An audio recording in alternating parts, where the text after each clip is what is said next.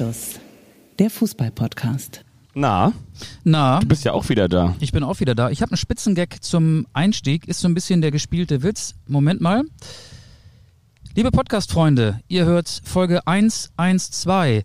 Ruft gerne den Notruf an, denn mein Name ist Thomas Tuchel und mir gegenüber sitzt nicht, nein, er steht mit dem Sicherheitsabstand von nur 1,5 Zentimetern mein aggressiver Podcast-Partner Antonio Conte. Schön, dass ihr dabei seid. Herzlich willkommen. Ja, was war das für ein Handschlag, ne? Zwischen die- den beiden. Sind Antonio Conte und Thomas Tuchel noch Vorbilder für den Nachwuchsfußballfan? Oder taugen sie nicht mehr als Vorbilder? Vielleicht konnte er auch nicht anders. Er konnte sich nicht zurückhalten. Tja, während Johannes Bekerner mit seiner Mutter und seiner Schwester Urlaub auf Sylt macht und das da das Tuschelthema ist, war das Tuchel-Thema der harte Handschlag zwischen Antonio und Thomas.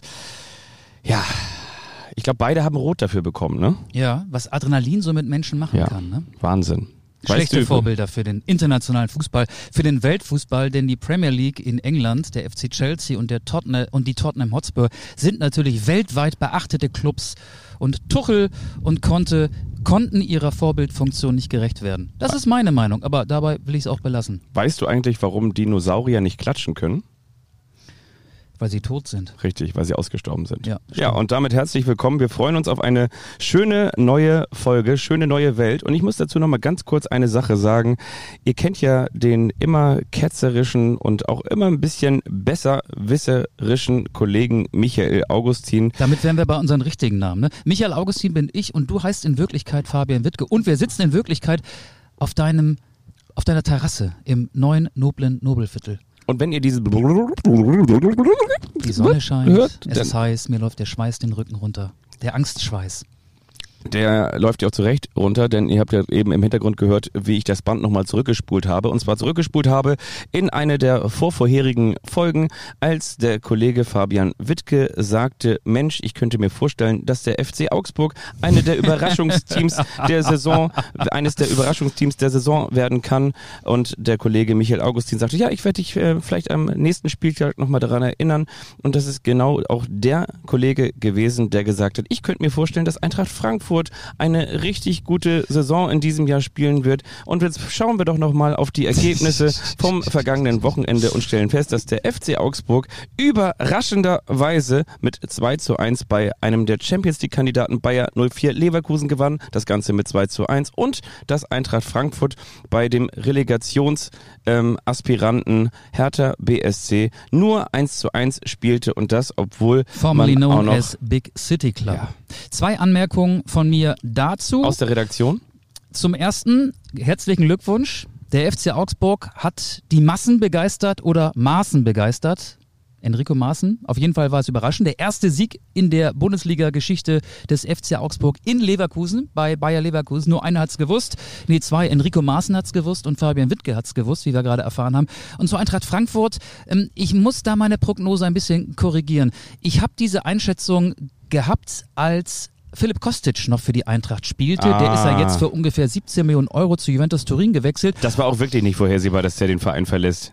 Nee, das war nicht vorhersehbar. Gut, es gab das Interesse, aber mal ganz im Ernst. Und da möchte ich jetzt deine wirklich richtige, ironiefreie Meinung Ja. hören.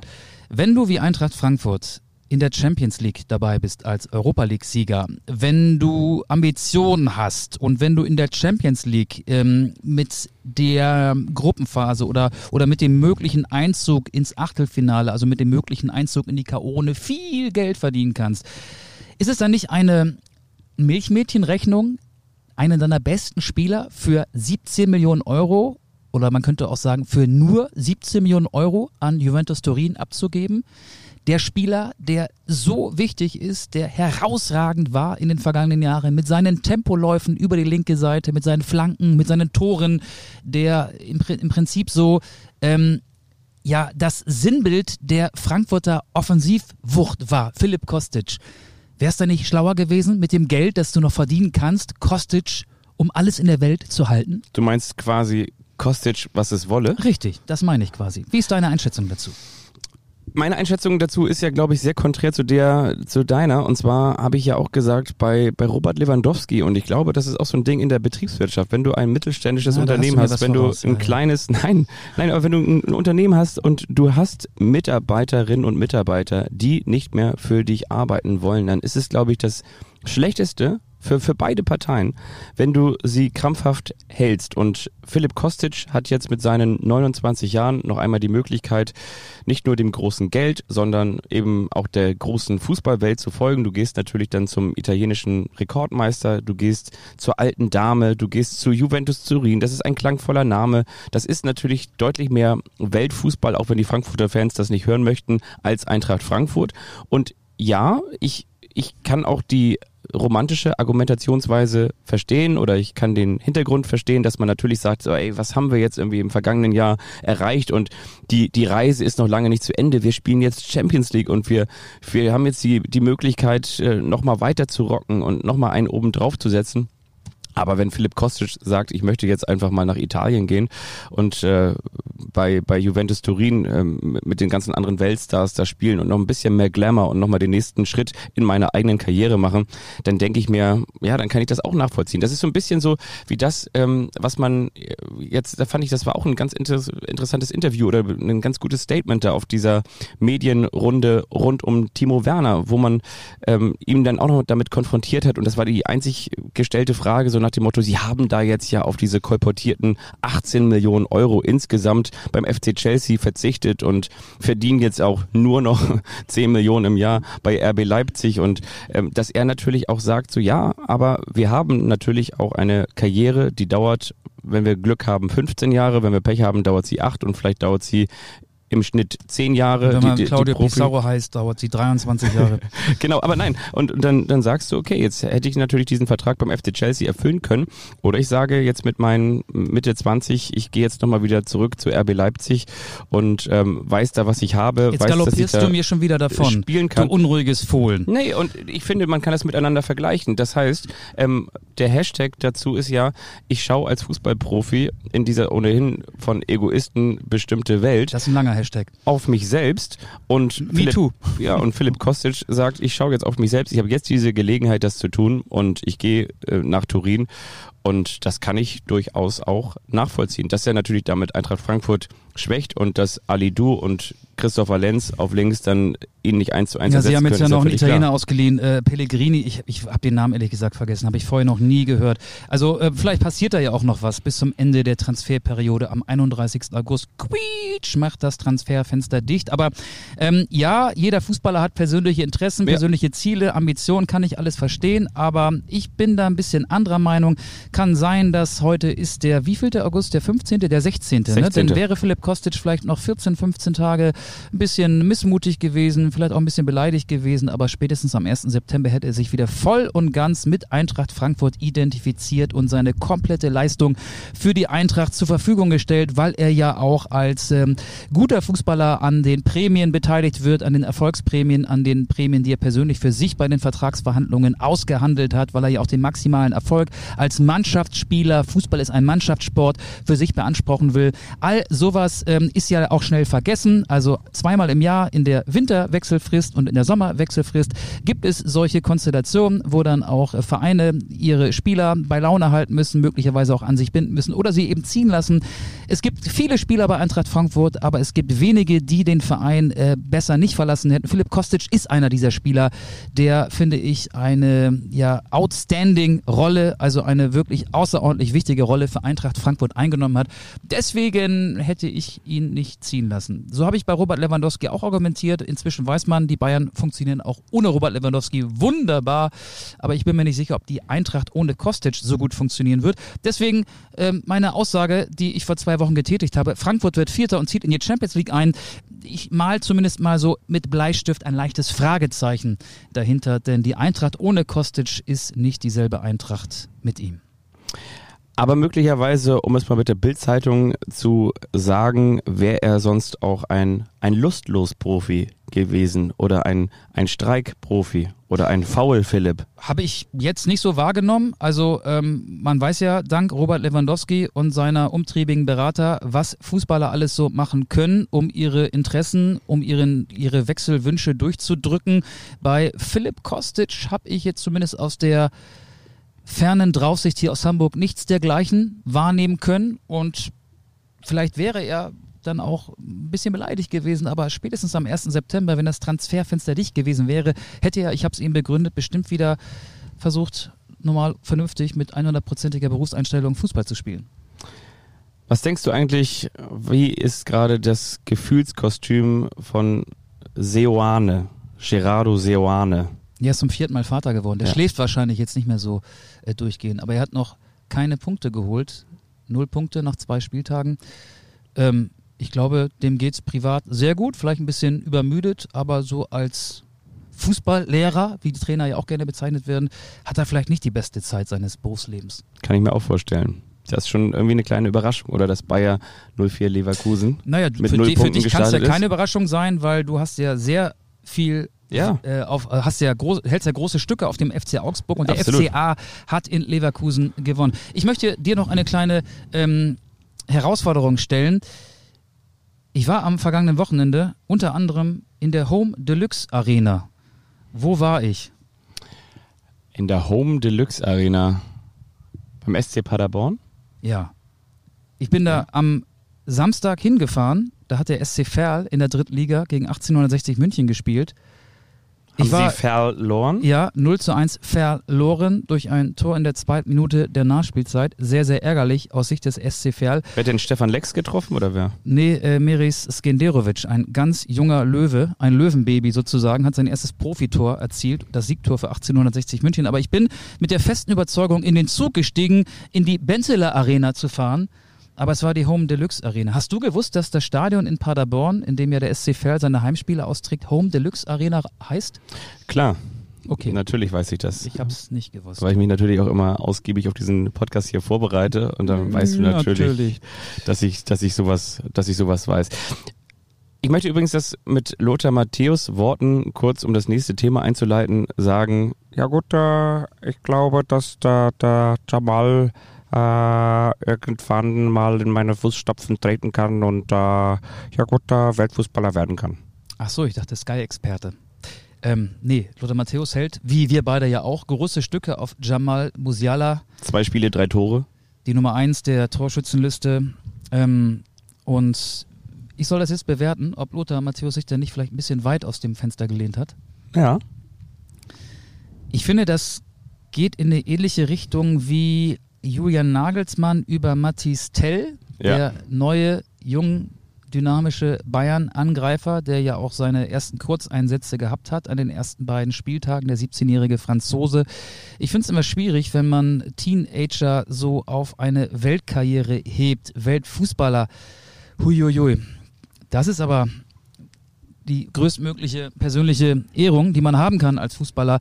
Ich finde es ein bisschen übertrieben. Jamal Musiala spielt einen tollen Ball. Er ist bei Bayern München einer der herausragenden Akteure in der noch jungen Saison. Ich habe sogar mal geguckt, er hat als äh, Teenie-Torschütze, das sind ja die, die jünger als 20 sind, beim FC Bayern Uli Hoeneß abgelöst. Jetzt mit 14 Toren. Uli Hoeneß hatte, als er so alt war wie Musiala, 13 Tore erzielt. Ähm, ich finde das aber ein bisschen übertrieben. Das finde ich grundsätzlich übertrieben, wenn man so mit Superlativen um sich schmeißt, wie es Matthäus getan hat. Aber er ist Sky-Experte. Er muss steile Thesen aufstellen. Er will gehört werden. Er will zitiert werden. werden. Das ist Teil des Berufs eines Fußballexperten. Insofern auch nicht ganz so überraschend.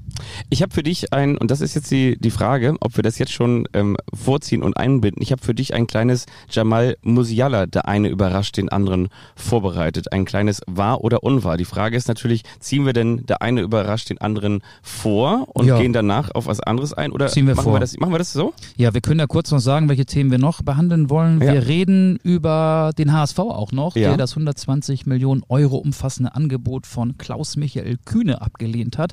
Und jetzt können wir ja erstmal die Kultrubrik vorziehen.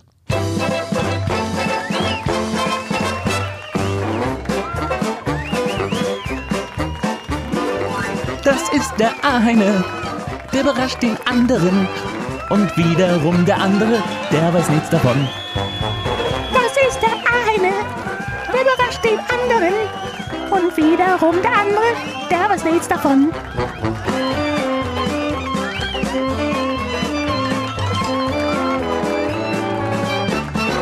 Der eine überrascht den anderen. Das ist so ein bisschen heute, heute vergaloppieren wir uns nicht, aber heute bauen wir das alles thematisch und strukturell ein bisschen um. Man muss die Hörerinnen und Hörer auch immer wieder überraschen. Absolut, oder? Das denke ich auch. Das machen wir heute. Soll ich denn auch gleichzeitig anfangen mit meinem kleinen Wahr oder Unwahr zu Jamal Musiala? Ja. Lieber Michael, ich möchte von dir wissen, ist es wahr oder ist es falsch, dass Jamal Musiala einen Unterschied hat zu einer 20-jährigen, zu einer, nee, jetzt habe ich das, ähm, lieber Michael, Wo will, er, wo will er hin? lieber Michael, das ist Frage Nummer eins, wahr oder unwahr? Was ist der Unterschied zwischen ähm, Jamal Musiala und einem Stück Butter? Ist es wahr, dass Jamal Musiala 20 wird und dass die Butter ranzig wird? Das ist wahr. Richtig, Weil das er ist ist wahr. 19 und die Butter wird ranzig, wenn man sie zu lange stehen lässt. Ganz genau so ist es. Obwohl ich ja meistens Margarine im Kühlschrank habe, kenne ich mich auch mit Butter aus. Ist es wahr, dass Jamal Musiala ein riesengroßer Baseball-Fan ist und sein großer Traum ist, irgendwann mal ein Baseballspiel live in den USA zu erleben und deshalb sich auch ein Mini-Baseball-Stadion bei sich im Garten gebaut hat? Unwahr. Richtig, das ist unwahr, denn Jamal Musiala ist ein riesengroßer Basketball-Fan und nutzt seine Freizeit auf dem hauseigenen Basketballplatz und spielt dort gerne mit seinen Geschwistern Basketball. Ist es wahr oder ist es falsch, dass die Mutter von Jamal Musiala ihn noch immer zum Training fährt, weil er in Deutschland noch keinen Führerschein hat? Wahr. Richtig, das ist wahr. Ist es wahr, dass seine Mutter ihm in eine Tupperdose Gurkenscheiben und ein Stück Graubrot packt und sagt, du musst es aber dann auch nach dem Training wieder aus dem Ranzen rausnehmen, wenn du deine Sachen auspackst? Sonst wird's ranzig. Das, Ich würde mir wünschen, es wäre wahr, aber es ist unwahr. Das ist richtig. Ist es wahr, dass Jamal Musiala in Southampton eine Stiftung hat und diese Stiftung sammelt Geld für Kinder, die es in der Jugend nicht so einfach hatten? Wahr. Richtig, das ist wahr. Jamal Musiala. 100% Trefferquote bisher, ne? Ja, absolut. Und Ich bin in Topform heute. ist es wahr So oder wie Musiala auf dem Fußballfeld. ist es falsch, dass Jamal Musiala einer Trainingsmethode nachgeht, die Neuroathletik heißt und mit einer Art Virtual Reality Brille trainiert, die von Nike entwickelt wurde und er damit die Bälle über diese Brille schneller auf sich zukommen sehen, also schneller auf sich zukommen, laufen oder fliegen sieht und er deshalb, wenn er dann im richtigen Spiel an den Start geht, die Bälle quasi nur noch in 75 Prozent der Geschwindigkeit auf sich zurollen sieht und er dadurch seine Reflexe und seine Reaktionsschnelligkeit trainieren kann. Das klingt alles total logisch und nachvollziehbar. Ich stutze bei Nike, weil die Bayern sind Adidas. Ich weiß natürlich auch, dass Fußballer teilweise ihre persönlichen Ausrüsterverträge haben. Ähm, das macht bestimmt irgendein Fußballer, aber er nicht. Es ist unwahr. Nein, es ist wahr. Ah, Ich habe es vielleicht auch ein bisschen verkompliziert erklärt, aber er hat tatsächlich eine von Nike entwickelte Virtual Reality Brille, die heißt, ähm, also die Brille heißt nicht, aber das ist ein Training, das der Neuroathletik angehört und damit sieht er die Bälle tatsächlich in einer schnelleren Geschwindigkeit auf sich zukommen. Er kann damit die Reflexe trainieren und hat dann das Gefühl, wenn er im wirklichen Spiel an dem Start ist, dass er die Bälle nur noch in 75-prozentiger Geschwindigkeit auf sich zukommen sieht. Das ist sein Erfolgsgeheimnis. Das Warum ein- machen das nicht alle? Während die großen Fußballstars in der kurzen Sommerpause auf den Yachten, gerne auch an der Côte d'Azur, Sa- Saint-Tropez oder wo auch immer, dümpelten und ihre Freizeit genossen und auch so ein kleines Protzleben geführt hat, hat sich Jamal Musiala nach England begeben und hat sich mit seinen alten Kumpels dort getroffen. Und außerdem hat er nicht nur das getan, sondern auch die ohnehin schon sehr, sehr kurze Sommervorbereitung verkürzt um individuell zu trainieren, um sich auf die Saison vorzubereiten. Ist es wahr oder ist es falsch? Wahr. Auch das ist wahr. Jamal Musiala ist nicht nur ehrgeizig, er ist ein absoluter Streber. Profi, er ist ein Streber, Streber. und er ist fokussiert. Und die allerletzte Frage. In der Kabine des FC Bayern München ist Jamal Musiala auch unter anderem für die Musik zuständig. Und zwar hat er deshalb den Spitznamen seiner Teamkollegen DJ Musi Lala. Falsch. Ja, das ist falsch. Das stimmt. Ich glaube, für die Musik ist Alfonso Davis zuständig. Alfonso Davis. Ich weiß es aber nicht genau. Ich habe auch noch, das war sehr schön, äh, gleich kommt mein Quiz für dich, aber ich habe noch äh, zwei Fakten, ist auch so eine kleine Schätzfrage zu Jamal Musiala. Ich habe ja gesagt, er ist jetzt der beste Teenie-Torschütze des FC Bayern, 14 Tore, hat somit ähm, Uli Hoeneß abgehängt. Ähm, was glaubst du wohl, wer ist der beste Teenie-Torschütze in der gesamten Fußball-Bundesliga? Also der U20-Spieler, der in dem Alter die meisten Tore geschossen hat in der Bundesliga-Geschichte. Du weißt, die Bundesliga ist schon sehr alt, die existiert seit 1963. Der jüngste Es ist jemand, der hat vor kurzem auch noch in der Bundesliga gespielt, nicht für den FCB, sondern für den BVB. Und er hat ähm, auch, also Musiala und England, da gibt es ja Jaden Sancho. Richtig, genau. Musiala hat mal in England gewohnt und äh, Jaden Sancho ist Engländer. Der, hat- der hat 27 Tore geschossen. Die Nummer zwei ähm, ist jemand, der hat ähm, lange Zeit auch in der Bundesliga gespielt und steht jetzt bei dem Verein unter Vertrag, den Thomas Tuchel trainiert, wenn er nicht gerade ausflippt. Kai Havertz. Richtig, 24 Tore. Gemeinsam mit, das kannst du nicht wissen, äh, ich war selber sehr überrascht, Horst Köppel, der damals auch 24 Tore als junger Fußballprofi für den VfB Stuttgart erzielte.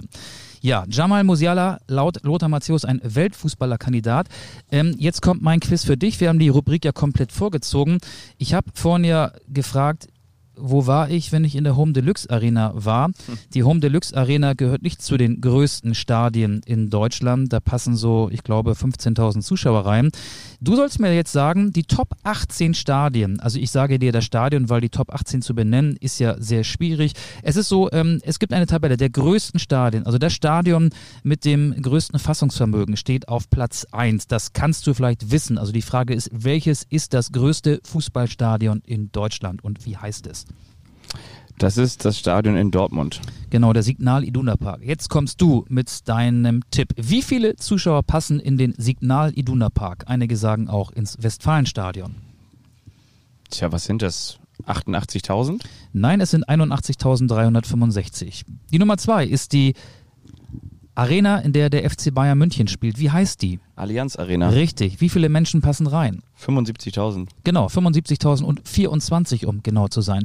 Die Nummer drei ist das Stadion, in dem Hertha BSC seine Heimspiele austrägt. Wie heißt dieses Stadion? Das Wohn-Invest Olympiastadion. Nein, das ist das Olympiastadion. Genau. Fassungsvermögen? es müssen ja weniger als 75.024 sein. 74.500? Ah, sehr gut. 74.475. Ja. Die Nummer vier ist ähm, der FC Schalke 04 mit seinem Stadion, das wie heißt? Das ist die äh, Veltins Arena und da passen 63.000 rein. 62.271. Auf Platz 5 ist der VfB Stuttgart, der im Neckarstadion mal gespielt hat, aber das Neckarstadion heißt schon lange nicht mehr Neckarstadion, sondern wie? Mercedes-Benz Arena. Richtig, mit äh, einem Fassungsvermögen von 58.400. 60.449. Wir kommen nach Hamburg. Der HSV spielt, auch wenn das Stadion renoviert oder saniert werden muss, im Volksparkstadion. Wie viele Menschen passen rein? 57.500. Glatt 57.000. Okay. Die Nummer 7, Borussia Mönchengladbach. Und die Elf vom Niederrhein trägt ihre Heimspiele wo aus? Im äh, Stadion am, im Bökelberg. Ja, früher hieß das mal Bökelberg. Die- aber aber das ist jetzt die, die Dings-Arena hier. Ähm, Park, Park. Borussia Park, genau. richtig, ja. Borussia Park. Wie viele Menschen passen in den Borussia Ich glaube Park? 51.200 oder Ich so. glaube, das stimmt nicht. 54.042. Die Nummer 8, ein, die, das achtgrößte Stadion in Deutschland. Aktuell ist es ein Zweitligastadion und zwar das von Fortuna Düsseldorf. Wie heißt das Stadion von Fortuna Düsseldorf? ne? ähm, Merkur Spielbank Arena. Ah, fast. Merkur Spielarena. Okay. Wie viele passen rein? Ich sag dir, es ist eine ganz glatte Zahl. 50.000. 52.000. Okay. Die Nummer 9, es wird gerade, ich glaube, renoviert. Es ist das Stadion, in dem Eintracht Frankfurt vor lautstarken Fans seine Heimspiele Arena? austrägt. Ah, denkst du, Deutsche Bankpark heißt das Stimmt. mittlerweile, die ehemalige Commerzbank Arena. Wie viele Menschen passen rein? 51.000. 51.500. Die Nummer 10, das Stadion des ersten FC Nürnberg. Wie heißt das? Grundig-Stadion. Max-Morlock-Stadion. Okay. Aber es hieß mal Grundig-Stadion. Ja, genau. Es äh, heißt äh, Max-Morlock-Stadion. Auch 50.000? Genau, 50.000. Ja. Übrigens genauso viele wie in das Stadion des ersten FC Köln passen. Wie heißt das? Die Zahl habe ich ja gerade genannt. Wie heißt das Stadion des ersten FC Köln? Rhein-Energiestadion. Genau, es heißt nicht Anthony Modest Stadion, es heißt Rhein-Energiestadion. Die Nummer 12 ist die Heimat des ersten FC Kaiserslautern. Wie viele, nee, wie heißt das Stadion? Erstmal diese Frage. Fritz Walter. Richtig. Und wie viele Menschen passen rein? 48.500. 49.850. Die Nummer 13, Hannover 96, spielt wo? In der HDI-Arena. Ja, die heißt bei Heinz von Heiden Arena, ne? aber noch heißt sie, meine ich, HDI Arena. Wie viele Menschen passen rein? 48.500. 49.000. Die Nummer 14 ist das Stadion von RB Leipzig. Wie heißt das? Red Bull Arena. Richtig. Und wie viele Menschen passen rein? 48.500. 47.069. Wir haben es gleich geschafft. Die Nummer 15, SVW, SV Werder Bremen. Wo spielt der SV Werder Bremen? Im Wohn-Invest-Weser-Stadion. Im Weserstadion, genau. Zwei, oh, jetzt habe ich die Zahl schon gesagt. Aber 42.500. 42.100. Okay. Zwei fehlen noch. Die Nummer 16, der SC Freiburg spielt wo? Im Europapark-Stadion Richtig. so. Ne? Wie viele Zuschauer können da die Spiele sehen? Ja. 41.000? Nee, 34.700. Echt? So klein? Die Nummer 17, Mainz 05. In, das ist doch die Opel Arena, ne? Ja, war sie mal. Die heißt jetzt anders. Wie heißt sie denn? Ja, Mewa Arena. Okay. Und wie viele Zuschauer passen rein? Wenn da nichts mehr geht, sagen die auch Rien me va plus, ne? Genau, Ähm, da passen rein 32.500. 33.305. Und die Nummer 18, natürlich hast du es gewusst, Alemannia Aachen. Mann ja. Aktuell in der vierten Liga, in der Regionalliga zu Hause. Aber das Stadion ist auf Rang 18 der größten Stadien in Deutschland. Wie heißt das Stadion von Alemannia Aachen? Wahrscheinlich, weiß nicht, der neue Tivoli. Ja, Tivoli. Einfach nur Tivoli. Tivoli. Wie viele passen rein? 28.000, nee, das, dann würden sie ja mit Wolfsburg, ähm, 31.500. 32.960. Ja. Tivoli, schöne Grüße auch nach Kopenhagen. Das war der eine überrascht den anderen. Früher als sonst, aber genauso gut wie immer. Besser früh als nie, sage ich immer. Wollen wir noch über den Hamburger SV sprechen, der die Millionenofferte von Kult- und Edelgönner Klaus-Michael Kühne abgelehnt hat. Und Ja. man muss dazu natürlich sagen, ich als Investigativjournalist, ich als derjenige, ich als Experte für den HSV kann das auch einfach mal ganz kurz runterbrechen, wie das so zustande gekommen ist. Die haben gesagt, so okay, das Angebot war 120 Millionen. Klaus-Michael Kühne hat gesagt, ich möchte dafür meinen Aktienanteil erhöhen auf 39,9 Prozent. Das wiederum hätte bedeutet, dass Klaus-Michael Kühne ein ganz anderes Mitspracherecht im Verein gehabt hätte. Er hätte theoretisch Entscheidungen der Gremien des Vereins blockieren können. Und für dieses Mitspracherecht hätte der Hamburger SV seine Satzung ändern müssen. Denn aktuell sagt diese Satzung, dass auswärtige Investoren keinen höheren Aktienanteil als 24,9 Prozent haben dürfen. Und um diese Satzung zu ändern, hätte man wiederum die Mitglieder des EVs mit einer drei, äh, Dreiviertelmehrheit gewinnen müssen. Und das ist nicht zustande gekommen. Und deswegen hat man das abgesagt. Aber Schöne Einleitung. das möchte ich ganz kurz Schöne Erklärung. hinten draus aufsetzen. Der Hamburger SV, da sind ja dann unter anderem die, die Marcel Jansens dieser Welt, der Präsident des EV, der sich übrigens gerade einen Muskelbündelriss im Oberschenkel zugezogen hat beim der Oberliga-Fußball. Nicht nur der HSV bereitet ihm Schmerzen, auch der Muskel, der eigene Körper. Er ist auch Aufsichtsratschef. Das auch noch. Und die entscheidende Geschichte für mich hinten raus ist nicht das, was ich vorangesagt habe, sondern nämlich das, was zwischen den Zeilen steht. Die haben gesagt, dieses Angebot von Klaus-Michael Kühne war für uns mal wieder ein kleiner Impuls. Für mich bedeutet das ganz klar, Leute, macht uns doch mal ein Angebot, das wir am Ende auch ohne Satzungsänderung annehmen können. Also da stand schon ganz klar, also wir sind offen für gute Angebote, Klammer auf, Klammer zu, weil wir brauchen dringend das Geld. Und so wie es aussieht, jetzt bist du dran, bekommen sie das Geld ja auch trotzdem. Naja, Klaus-Michael Kühne hat ja so einen äh, Zehn-Punkte-Katalog gestellt. Es war ein unmoralisches äh, Angebot. Ähm, finde ich, finde ich schon. Also er wollte ja auch, dass er dann zwei Vertraute in den Aufsichtsrat schicken kann. Ähm, es wäre im Prinzip so eine Heimliche Übernahme. Also so, Es- so, so heimlich wäre sie gar nicht. Also eine offensichtliche Übernahme wäre es gewesen. Es wäre das Kippen von 50 plus 1 beim HSV gewesen. Und zwar hätte er natürlich jetzt rein faktisch nicht mehr Anteile als die Hälfte gehabt. Aber dadurch, dass ein auswärtiger Investor plötzlich den Verein in, in Sachen Entscheidungsfindung blockieren kann, hätte ein auswendiger Investor, ein auswärtiger Investor die Möglichkeit gehabt, entsprechend so das Mitspracherecht zu manipulieren, dass es ohne ihn nicht gegangen wäre. Und er hat natürlich ähm, einen Tag nach der Trauerfeier von äh, Uwe Seeler auch ja so ein bisschen versucht, das Herz der vielen HSV-Fans zu erreichen, indem er gesagt hat, zehn Jahre lang äh, zahle ich Geld dafür, dass das Stadion dann Uwe Seeler Stadion heißt und das hätte er sich ungefähr 40 Millionen Euro kosten lassen. Ähm, Dazu muss man natürlich auch sagen, allein schon das ist ja auch extrem moralisch verwerflich. Ne? Du, du sagst jetzt quasi, das ist so, als wenn du sagst, okay, hier vorne ist eine Beerdigung und ähm, ich mache direkt vor der Tür einen Street Food Truck auf, nur nicht mit Street Food, sondern mit Taschentüchern. Und sagst du, alles klar, da stelle ich mich jetzt mal hin, möglicherweise werde ich hier ein paar Taschentücher los. Und genauso hat er gesagt, so alles klar, hier, wir sind jetzt gerade emotional alle angefasst, ich nutze mal diese Situation und sage zehn Jahre Uwe Seeler Stadion. Aber was ist denn, wenn du nach zehn Jahren Klaus-Michael Kühne nicht mehr als Investor hast? Und dann heißt es danach, äh, nach, nach zehn Jahren, nachdem du das Uwe Seeler Stadion genannt hast, dann plötzlich auch mal wieder Wiesenhof Arena oder keine Ahnung was, äh, äh, Delta Fleisch Arena. Das ist doch, also das ist doch schon wirklich sehr verwerflich, oder? Dass er das Angebot einen Tag nach der Trauerfeier gemacht hat, war vielleicht sogar clever, weil alle ja darauf gewartet haben, dass Thomas Wüstefeld, der Finanzvorstand des HSV, sein Sanierungskonzept ähm, für das marode Volksparkstadion präsentiert. Das ist ja inzwischen auch passiert. Darüber, darauf gehe ich gleich etwas genauer ein. Ähm, Klaus-Michael Kühne hat ja den Vorstand gar nicht von seinen Plänen informiert. Er hat eine Pressemitteilung veröffentlicht und so ploppte das, Tag, das Thema dann einen Tag nach der Trauerfeier für Uwe Seeler auf. Und ähm, ich kann den HSV verstehen, dass er sich dagegen entschieden hat, dieses Angebot anzunehmen. Es gab ja eine Aufsichtsratssitzung Anfang der Woche und jetzt ist es so, dass ähm, der Hauptsponsor des HSV, das ist die Versicherung Hanse Merkur, dem HSV jetzt einen Kredit in Höhe von 23 Millionen Euro zur Verfügung stellt und Thomas Wüstefeld ist noch dabei, Bürgen zu organisieren.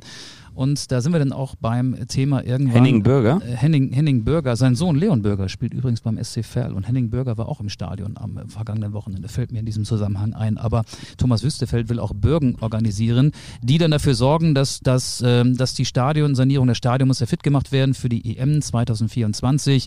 Die Dachmembran ist wohl marode. Man könnte sagen, der HSV hat einen Dachschaden, aber es müssen auch Klimaanlagen in VIP-Räume ähm, eingebaut werden. Die sanitären Anlagen müssen ähm, aufgebessert werden. Insgesamt rechnet man mit ähm, Renovierungs- oder Sanierungskosten in Höhe von 40 Millionen Euro.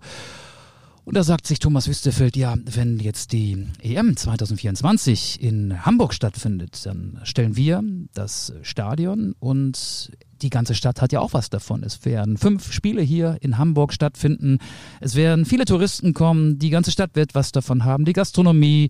Ähm, dann werden viele Hotelübernachtungen gebucht werden. Ähm, der Wert wird ja viel, viel ähm, höher sein als die Kosten der Stadionsanierung. Und deswegen holt er jetzt eben auch ähm, die Stadt Hamburg ins Boot, ist wohl in Gesprächen mit Hamburgs Finanzsenator Andreas Dressel und will somit an äh, Steuergelder ran, was ich auch nachvollziehen kann. Vielleicht hat er sogar ähm, ein Gutachten erstellt, was die Werbewirksamkeit eines äh, WM-Stadions, wir haben ja das Beispiel 2006, auch da war ja ähm, Hamburg Spielort bei der Weltmeisterschaft damals in Deutschland, was die Werbewirksamkeit eines Spielortes Hamburg für die Stadt Hamburg ähm, bedeutet. Also ähm, ich kann das verstehen, dass er versucht, so ähm, Geld zu organisieren, aber er klingt für mich so, als könnte ja bereits jetzt losgelegt werden. Und das äh, finde ich, er lehnt sich da für meine Begriffe ein bisschen weit aus dem Fenster, wenn es tatsächlich stimmt, dass die Sanierungskosten sich um und bei 40 Millionen Euro einpendeln werden.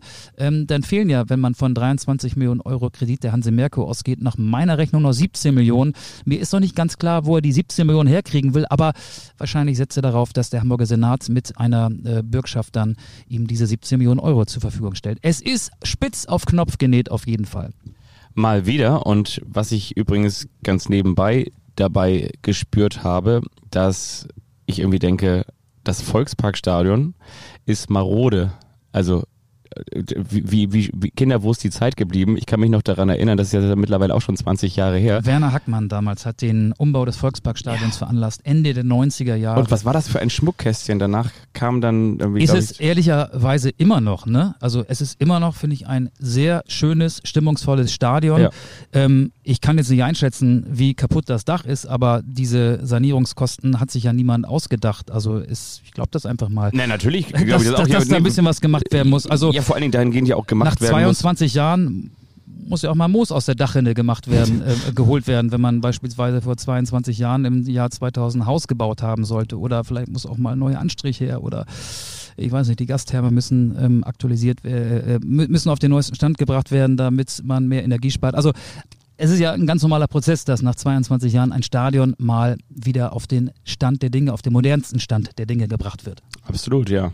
Man könnte sagen, ähm, Moos hat der HSV nur in der Dachrinne und um dieses wieder daraus zu bekommen, dieses Moos, äh, braucht man wiederum frisches Moos.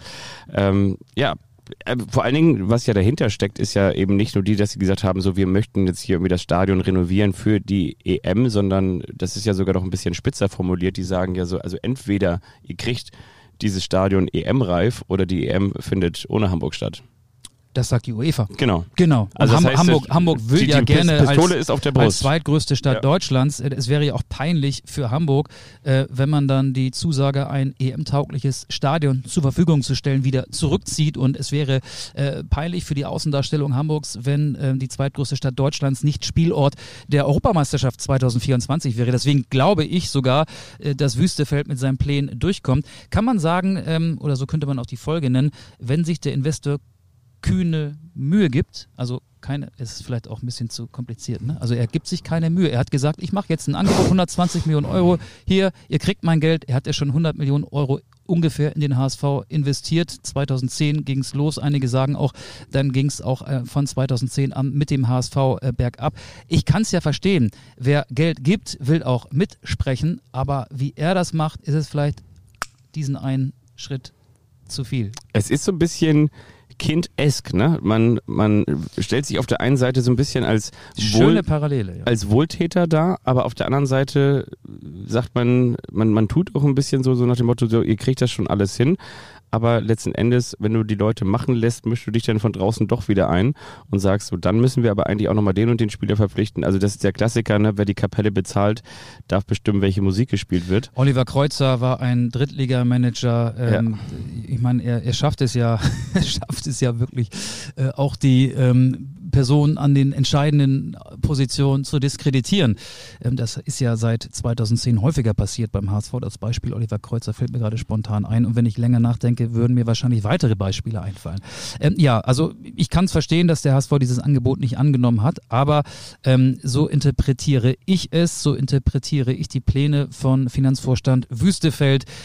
Er setzt darauf, dass auch der Hamburger Senat mit Steuergeldern dann seinen Beitrag dazu leistet, das HSV-Stadion spielfähig zu machen. Ja, und ich glaube, dass der HSV da auch eine ganz richtige Richtung einschlägt und zwar eine, eine richtig gute und zwar, dass man sich eben unabhängig macht, weil stell mal vor, du würdest jetzt wirklich ähm, bei, bei allem Respekt, ne? Aber du machst dich da jetzt noch weiter, noch mehr abhängig von einem äh, mittlerweile weit in den 80ern angekommenen Investor, der 85. dann, der dann 39,9 Prozent im Verein hält und du hast äh, in dem Sinne vielleicht keine große Nachfolgeregelung aufgestellt und äh, die, die zukünftigen Generationen sehen das möglicherweise anders und so weiter und so fort. Er ja auch ohnehin jemand ist, der auf der einen Seite, also Klaus-Michael Kühne, wäre nach der oder gemeinsam mit der Otto-Familie wäre Klaus-Michael Kühne der reichste Hamburger, hat aber seinen Firmensitz in der Schweiz. Deswegen ähm, ist er nicht der reichste, reichste Hamburger. Ähm, damit will ich nur sagen, so wenn es um das Steuer, äh, um das zu versteuern in der Einkommen geht, dann, dann äh, sagt er, okay, äh, das, das mache ich lieber im Ausland. Aber hier in Hamburg möchte ich ganz gerne sagen, ähm, wie, wie der HSV sich zukunftsträchtig aufstellt, das ist irgendwie auch nicht so hundertprozentig gerade, oder? Und das ist die Frage, ob man äh, einem solchen Investoren ähm, die Verantwortung die, äh, für die Zukunft in die Hände geben sollte. Ich glaube nicht. Hat, hat der HSV ja in den vergangenen Jahren schon gemacht. Also die 100 Millionen Euro, die hat der HSV ja auch ähm, wohl oder übel Wusste ja dankend, ne? äh, Ja. angenommen. Ähm, ja, äh, zum HSV fällt mir noch äh, Folgendes ein. Ich habe neulich einen äh, Fußballer des HSV auf dem Fahrrad gesehen. Ich war ganz erstaunt. Das war übrigens am Tag der Trauerfeier von Uwe Seeler. Da hatte der HSV, meine ich, vorher noch Training und dann fuhr, und das ist wirklich kein Witz, Sebastian Schonlau, der HSV-Kapitän, mit dem Fahrrad Richtung Volksparkstadion. Das habe ich gar nicht gewusst, dass der mit dem Fahrrad zum Training fährt. Das macht ihn schon zum, zu einem ganz besonderen Fußballprofi, weil er offenbar nicht das Auto benutzt, die Nobelkarre zu Hause stehen lässt. Mit dem Fahrrad ist er gefahren. Aber Fahrradfahren bei dem Wetter in Hamburg macht ja auch Spaß. Kann auch eine, wie man an mir sieht, eine schweißtreibende Angelegenheit sein. Ich kann dir auch noch ein bisschen Gossip erzählen, wo wir gerade dabei sind. Ich habe am Wochenende ein Beachvolleyballturnier in Hamburg moderiert. Und weißt du, wer unter anderem da war? Da waren drei Spieler von Holstein Kiel, unter anderem Hauke Wahl und noch zwei. Die haben sich damit auf die Tribüne gesetzt, haben doch mal mitgeklatscht und haben gesagt, so alles klar, so, so funktioniert also Stimmung. Und wen habe ich heute? Hauke Wahl und noch zwei. Ja, Und die anderen beiden? ich glaube, das war, ähm, ich war mir nicht ganz sicher. Also Hauke Wahl Fiete Ab und Louis Holtby. Nee, nee, eben nicht. Mit Ähm, Basecap und Sonnenbrille. Ich war mir nicht ganz sicher. Ich habe die auch nur aus der Entfernung gesehen. Okay. Hauke Wahl habe ich erkannt. Ich weiß, vielleicht waren das andere auch seine Freunde, aber die, ich, vielleicht waren es auch. Ich kann es dir nicht ganz genau sagen. Ich kann es dir nicht hundertprozentig sagen. Der eine sah so ein bisschen aus wie Joshua Mees, aber der spielt ja mittlerweile in Regensburg. Ja, der war es wahrscheinlich nicht. Der hatte ja beruflich in Hannover zu tun. Ja. Ähm, Aber naja, ich auf jeden Fall. Ähm, wen habe ich denn heute noch bei dem Drogeriemann meines Vertrauens getroffen? Louis Holtby. Unseren alten Freund Thomas Helmer. Ach, Ich soll dich Thomas ganz lieb, Helmer. ich ganz lieb grüßen. Ach, das glaube ich dir nicht. Doch. Der hat den Rucksack, kurze Hose, Sportschuhe. Ich habe ihn hier heute gerade eben um die Ecke getroffen. Als ich hier, können wir auch nochmal erwähnen, die, die Cashew-Nüsse, weil ich weiß, Auge nascht so gerne Ja, mal. mache ich gerne. Ich mache es, aber ich habe es vor der Aufzeichnung gemacht. Ich werde auch äh, nach der Aufzeichnung nochmal in die Schüssel reingreifen. Das hört sich immer so doof an, wenn einer dann so Nüsse kaut. Das ist dann so laut. Ich Dein Motto ist doch aber sonst auch eigentlich immer Cashew if you can, oder? mein Motto ist ähm, zu jedem ein Stößchen, ein Nüsschen, aber erst nach der Aufzeichnung. Ich Okay. habe auch noch jemanden getroffen ähm, nach der Trauerfeier von Uwe Seeler, ähm, die finde ich, man kann ja nie sagen, Trauerfeiern sind schön, aber die an- Würdevoll. angemessen, Ja. würdevoll ist Ja. ein schöner Begriff. Würdevoll ist ein schönes Adjektiv. Das leihe ich mir von dir aus. Sie war würdevoll. Ich war überrascht, was für eine tolle Rede Jonas Bold gehalten hat. Das war für mich die von den vier Reden, ähm, die, die mir am besten gefallen hat. Ähm, und ich war dann ja irgendwann fertig mit der Berichterstattung über diese Trauerfeier, radelte vom Hof, wenn man so will. Ich war mit dem Fahrrad da. Und dann hat mich jemand an der Ecke angeschnackt, ein, man kann auch sagen, prominenter und hat mich in ein Gespräch verwickelt. Und ich, erstmal frage ich dich, wer könnte das gewesen sein? Ich war auf dem Fahrrad und er war auch mit dem Fahrrad. Er fuhr nicht, aber er stand gerade da. Und er trägt oftmals einen Helm. Oh, Auge, Auge, die habe ich doch neulich wieder im Podcast gehört. Ich wollte noch eines sagen, du hast richtig gut gemacht hier. Und der Jonas, äh, ein guter Junge, der hat auch richtig gute Worte gefunden. Ich bin Helm Peter. Helmpeter hat mich in ein Gespräch verwickelt. jetzt? Ja. Hat er zu die Auge gesagt? Nee, er hat gesagt, Mensch, moin, du auch hier. ich glaube, der hat mich verwechselt. Also ich, er, eigentlich kennt er mich gar nicht. Also er hat so getan, als würden wir uns kennen. Er, hat, er muss mich verwechselt haben. Also je, natürlich wird Helmpeter erkannt und äh, er hat mich angesprochen, weil er dachte, ich wäre jemand anderes. gewesen. nee, wirklich. Und dann stand ich da mit Helmpeter und äh, haben, und dann hab ich, haben wir geredet. Es waren ja offenbar nur so 5.000 bis 6.000 Leute da. Ja, ich muss auch noch was sagen. Also Uwe war wirklich einer, der war ganz besonders. Der war vom anderen Schlag, der war noch von früher. Und der muss ich, der war immer einer, der konnte sagen, oh, das ist ein guter Junge, das ist ein Hamburger. Der wusste immer, war immer mit den Füßen unterm Tisch auf dem Teppich geblieben. Oder Auge? Ja, wir haben, wir haben, ich muss einen Schluck Wasser nehmen. Trinken während der Aufzeichnung ist erlaubt, Nüsse kauen während der Aufzeichnung wäre unhöflich. Ähm, nein, ähm, wir haben darüber diskutiert, warum wohl so wenig Leute da wären und äh, 5000 Leute, es war ja wirklich schwierig. Einige dachten, wie viel kommen da wohl? Also keiner hätte damit gerechnet, dass da 57.000 Leute zur Trauerfeier kommen, aber 20, 30.000 vielleicht sogar noch mehr. Es, es war überhaupt nicht möglich, das einzuschätzen und es waren so 5.000 bis 6.000 Leute, darunter die 1.000 geladenen Gäste. Und die Theorie von Helmpeter war, weil die Energiepreise ja steigen, weil die Menschen immer weniger Geld haben, mussten sie halt arbeiten und konnten sich nicht freinehmen und konnten nicht zur Trauerfeier gehen. Ich lasse das einfach mal so stehen. Das kann ja sogar die Begründung gewesen sein. Also ich muss ganz ehrlich sagen, Auge, ich glaube, dass die Leute heute lieber zum Malochen sind, weil die können sich das hier auch nicht einfach mal frei machen, aber blau machen, nur weil uns Uwe normalerweise früher war immer Beerdigung am Freitag, da gab's dann auch mal ein bisschen Schmalzbrot und dann haben wir da aus der Gastwirtschaft ein schönes Bild aufgestellt und noch zwei, drei schöne Tulpen getrunken und dann sind wir nach Hause gefahren, dann hatten wir schon alle Feierabend, aber jetzt sind die Gaspreise, jetzt müssen wir 500 Euro mehr bezahlen im Jahr nächstes Jahr, guck alle auf uns zu, das ist meine Meinung. Das ungefähr so gesagt? Ungefähr so, ja. Okay. Ungefähr so. Ich musste dann aber auch irgendwann weiter. Du, Helmpeter, nichts für ungut. Ja, gut, also liebe Grüße an Helmpeter. Ähm, den kannst du auch das nächste Mal ruhig mitbringen. Dann bringe ich, du, ich bringe Thomas Helmer mit, du bringst Helmpeter mit und dann Dann machen wir wir den vollen Helm, Helmer und Helmpeter. Helmer Peter. Ja. Ist schön, ist schön, sehr schön. Charmanter Gedanke, gefällt mir gut. Ich möchte noch kurz von dir eines wissen. ja. Äh, ja. Kann das sein, dass du mit deiner Tochter Polly beim FC St. Pauli warst? Ja, wir, genau. Ähm, sie ist jetzt fünf. Dann weiß sie jetzt also auch, was ein Jojo-Effekt ist. Sie hat zumindest die beiden Tore von Johannes Eggestein in der dritten und 14. Minute gesehen.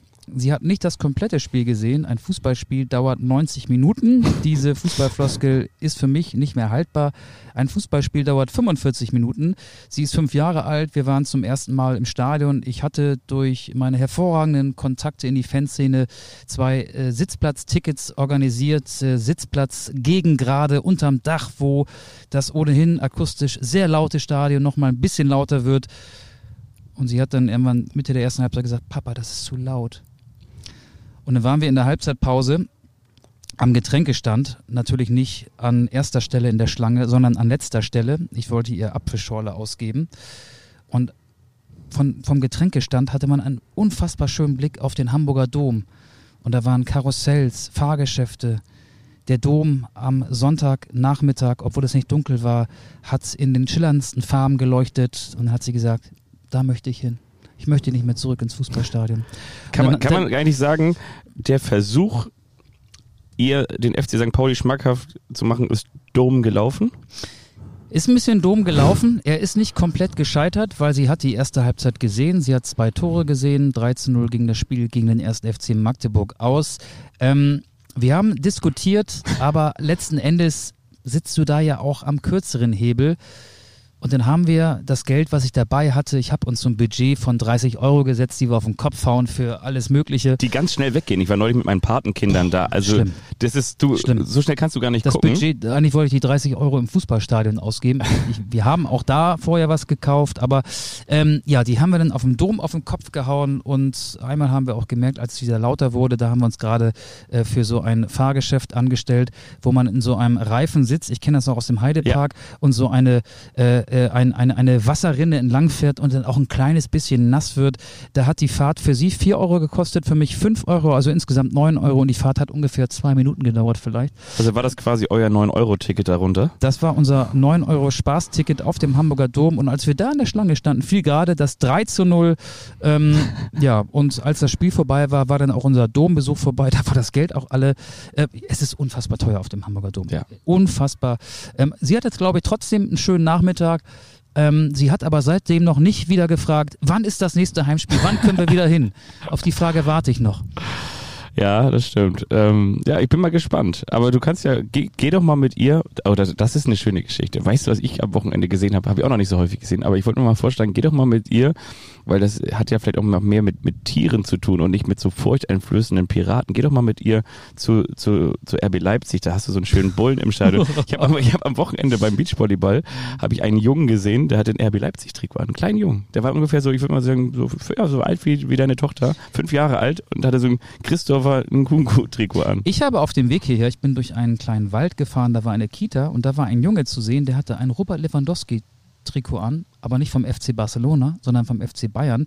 Ich war kurz davor anzuhalten und zu sagen, Moment mal, Junger Freund, ziehst du das mal bitte aus. was du da trägst, das, das stimmt gar nicht. Ja. Der, dieser Spieler, der spielt gar nicht beim FC Bayern. Fake News. Ich habe mich gerade noch so zusammengehalten. Ich habe ja schon so ein bisschen mit meiner Eintracht Frankfurt Saisonprognose gebrochen. Ich würde auch gerne mit meiner Magdeburg Saisonprognose brechen, denn der erste FC Magdeburg war ein nicht mal ansatzweise gleichwertiger Gegner für den FC St. Pauli, zumindest in der ersten Halbzeit. Mit Beginn der zweiten Halbzeit, das habe ich dann abends äh, festgestellt, hatte Magdeburg eine starke Phase. Einmal Pfosten, einmal Latte, wäre fast der, da wäre fast der 1 zu 2 Anschlusstreffer für die Magdeburger entstanden. Aber der erste FC Magdeburg ist in der Abwehr, spielt er diesen Christian Titz Fußball, ein, ein äh, Torwart, der als elfter Feldspieler mit einbezogen wird, eine sehr hochverteidigende Abwehr. Ich glaube, das geht auf Strecke nicht gut und äh, ohne Barisch Artig, der mit Abstand beste Fußballer des ersten FC Magdeburg, der mit einer Bänderverletzung ausgefallen ist, wird es auch schwierig, eine sorgenfreie Saison zu spielen. Die habe ich ja vor zwei Wochen vorhergesagt, aber auch diese Prognose möchte ich an dieser Stelle einstampfen. Ja. Und ob Anthony Ucha langfristig Eintracht Braunschweig den Klassenhalt bescheren kann, ist auch eine große Frage. Ja, der hat ja auch noch gar nicht von Beginn an gespielt. Aber Eintracht Braunschweig hat noch kein Tor geschossen in der zweiten Liga. Wir sind übrigens äh, demnächst irgendwann beim Niedersachsen-Derby, habe ich gesehen. Hannover 96 gegen Eintracht Braunschweig. Da fahren wir beide gemeinsam hin. Hm, habe ich auch gesehen. Das ist eigentlich echt ein, nicht nur eigentlich, das ist ein richtig, richtig geiles Fußballspiel. Ja, das Drumherum könnte ein bisschen anstrengend werden. Ja, also natürlich, also ich meine jetzt auch gar nicht diese. Ob Teil von Korkut, wie er mit dem Megafon dann am Zaun steht, um die Fans zu drücken? Das war, das war damals, ja. Mhm. Nein, also ich, ich, ich mag ja solche Derbys und ähm, ich mag das auch, wenn es dann im Stadion ultra laut wird und von mir ist auch die eine Mannschaft dann auch mal gegen die andere äh, ein bisschen pfeift und aber auf einem, auf einem schon noch respektvollen Niveau, also wenn es so kribbelt, sagt man, ne? wenn, wenn, wenn die Fans so hochkochen, das finde ich interessant. Das andere, das drumherum, ob die sich da denn prügeln und so, das ist jetzt irgendwie nicht so meine Welt. Aber ich finde es irgendwie, diese, diese Rivalität, diese, diese Derbys, diese, diese feurigen, diese aufgeheizten, das ist schon, das ist schon ein besonderes Spiel und ich sage immer, El Niedersaxico ist genau mein, meine Welt. Ich weiß gar nicht, ist das äh, im September irgendwann? Ich bin jetzt gerade ein bisschen lost im Spielplan. Ich glaube ja. Ja, Ja. okay, gut. Jetzt Han- spielt ja Mitte- erstmal Hansa Mitte- Rostock ja. gegen den FC St. Pauli, da werde ich nicht sein. Ich bin übrigens Freitag in Magdeburg. Jetzt haben wir gerade über den ersten FC Magdeburg gesprochen. Am Freitag kann sich der FC Magdeburg oder kann mich vom Gegenteil überzeugen. Dann spielt Magdeburg gegen Hannover. Da werde ich dann auch sein. Zum ersten Mal, also nicht in der Stadt Magdeburg, aber zum ersten Mal im Stadion. Und da wird es, glaube ich, laut werden. Die Magdeburger hatten ja auch am Millantor 3000 Fans dabei und die waren extrem laut auch. Also der Support, der ist schon, der ist schon sehr gut und sucht, glaube ich, in der, da gibt es wenige Mannschaften in der zweiten Liga, die sich über so einen Support erfreuen können. Höchstens noch vielleicht Holstein Kiel, denn in Kiel ist natürlich momentan die Laune auch sehr, sehr gut. Heidenheim und Sandhausen nicht zu vergessen, aber dann fallen mir auch schon keine Mannschaften mehr ein. Holstein ist äh, noch ungeschlagen, spielt allerdings auch noch ein bisschen spröde und schnöde, aber mal schauen. Vielleicht werden sie doch besser als nur Zwölfter. Jetzt hast du dich hier gerade richtig schön gemütlich in den Sessel reingelümmelt. Du willst Ja. wahrscheinlich jetzt äh, deinen Mittagsschlaf ähm, halten, kann ich auch verstehen. Ähm, das sind ja so ein, zwei Stunden, die du dir gerne jeden Tag nimmst und dann machst du einfach mal gar nichts. Ja. Ähm, wollen wir auf die Stopptaste drücken, dich Ja. in den Schlaf entlassen und die Hörerinnen und Hörer in den Wir müssen noch Songs Rest auf die Woche? Playlist packen. Oh, du hast recht. Ja. Oh ja. Ähm, ja, sag mal, was. Du hast übrigens letzte Woche einen raufgepackt, der war schon drauf, diesen Anthony Modest-Song. Der war schon drauf. Der war schon drauf, ja. Ich wollte ihn hinzufügen. Ich pflege ja unsere Spotify-Playlist, Ja, das stimmt. die Anstoß heißt. Und da hieß es, ähm, der Song sei bereits auf der Liste. Ich wünsche mir Stand With Me. So ein schöner Sommersong. Ich glaube, Justin Timberlake ist mit dabei, Pharrell Williams. Und ich glaube, aber der heißt Stand With Me, da bin ich mir ziemlich sicher. Haben wir auch beim Beachvolleyball rauf und runter gehört. Das kann man mal so, kann man mal so machen. Ja, kann man kann man sich mal, mal gönnen. Ich schlage die Brücke zum Anfang, ähm, nicht zu Markus Anfang, der mit Dynamo Dresden zuletzt gegen Viktoria Köln verloren hat. Nein, ich möchte wissen, was war da eigentlich los bei Thomas Tuchel und Antonio Conte. Deswegen London Calling. Wir müssen, wir müssen London anrufen, um zu fragen, was war da eigentlich los? Warum vertragt ihr euch nicht? The Clash, London Calling, ist mein Beitrag. Guter Song, guter Song. London Calling. Da bist du sofort drin. Ne? Ja, ja. Den wirst du nicht mehr los bis heute Abend. Ich wünsche euch eine gute Woche und Ich euch auch. wenn ihr mögt, schaltet auch in der kommenden wieder ein. Ja, das wäre schön. Bis bald. Tschüss. Tschüss.